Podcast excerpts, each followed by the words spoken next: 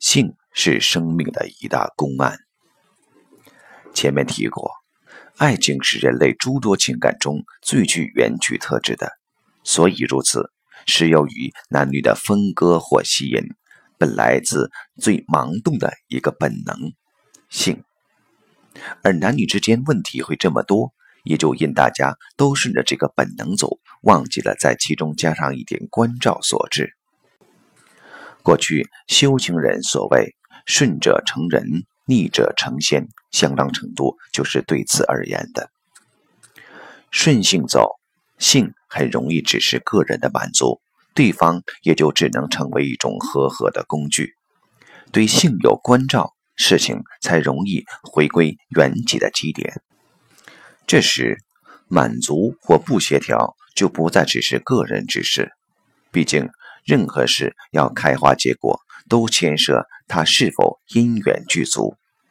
当事者由此切入，乃较能反观自己在这方面的短处，或至少发觉问题的解决其实还有许多可以相配合、相协调的地方。当然，作为广义生命修行的一种资粮，对性的反观还有它更本质的意义。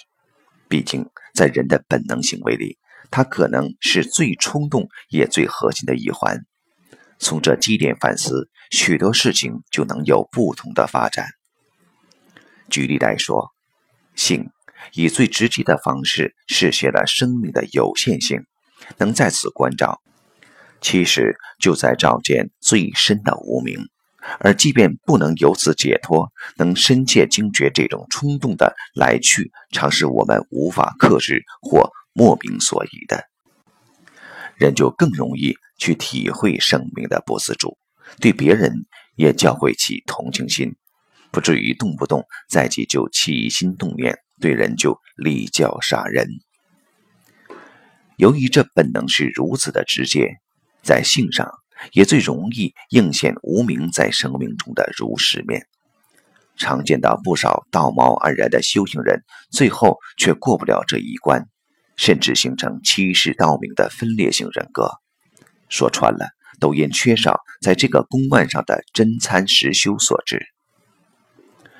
针对这问题，不同法门有不同的解决方式。有些人把它硬生生地压制。有些人采用了移情手段，有些人让他来则来，去则去，有些人干脆借由他做生命的转换。但无论怎样，如何能不被性的本能牵着鼻子走，却永远是生命中的大灾问，因为它正是勘验生命能够有多大自觉或自主性的一个关键。所以在三十年前，笔者曾以最认真的态度问一位修行的师兄：“修道人的性生活如何？”他回答的第一句话则是：“你扣到了事情的核心。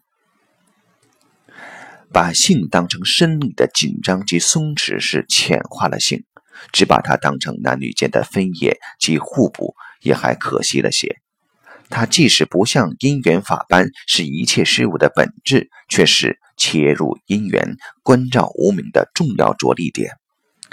禅举润水搬柴，无非大道，一指对道人生活的一切，即是道心的直接体现。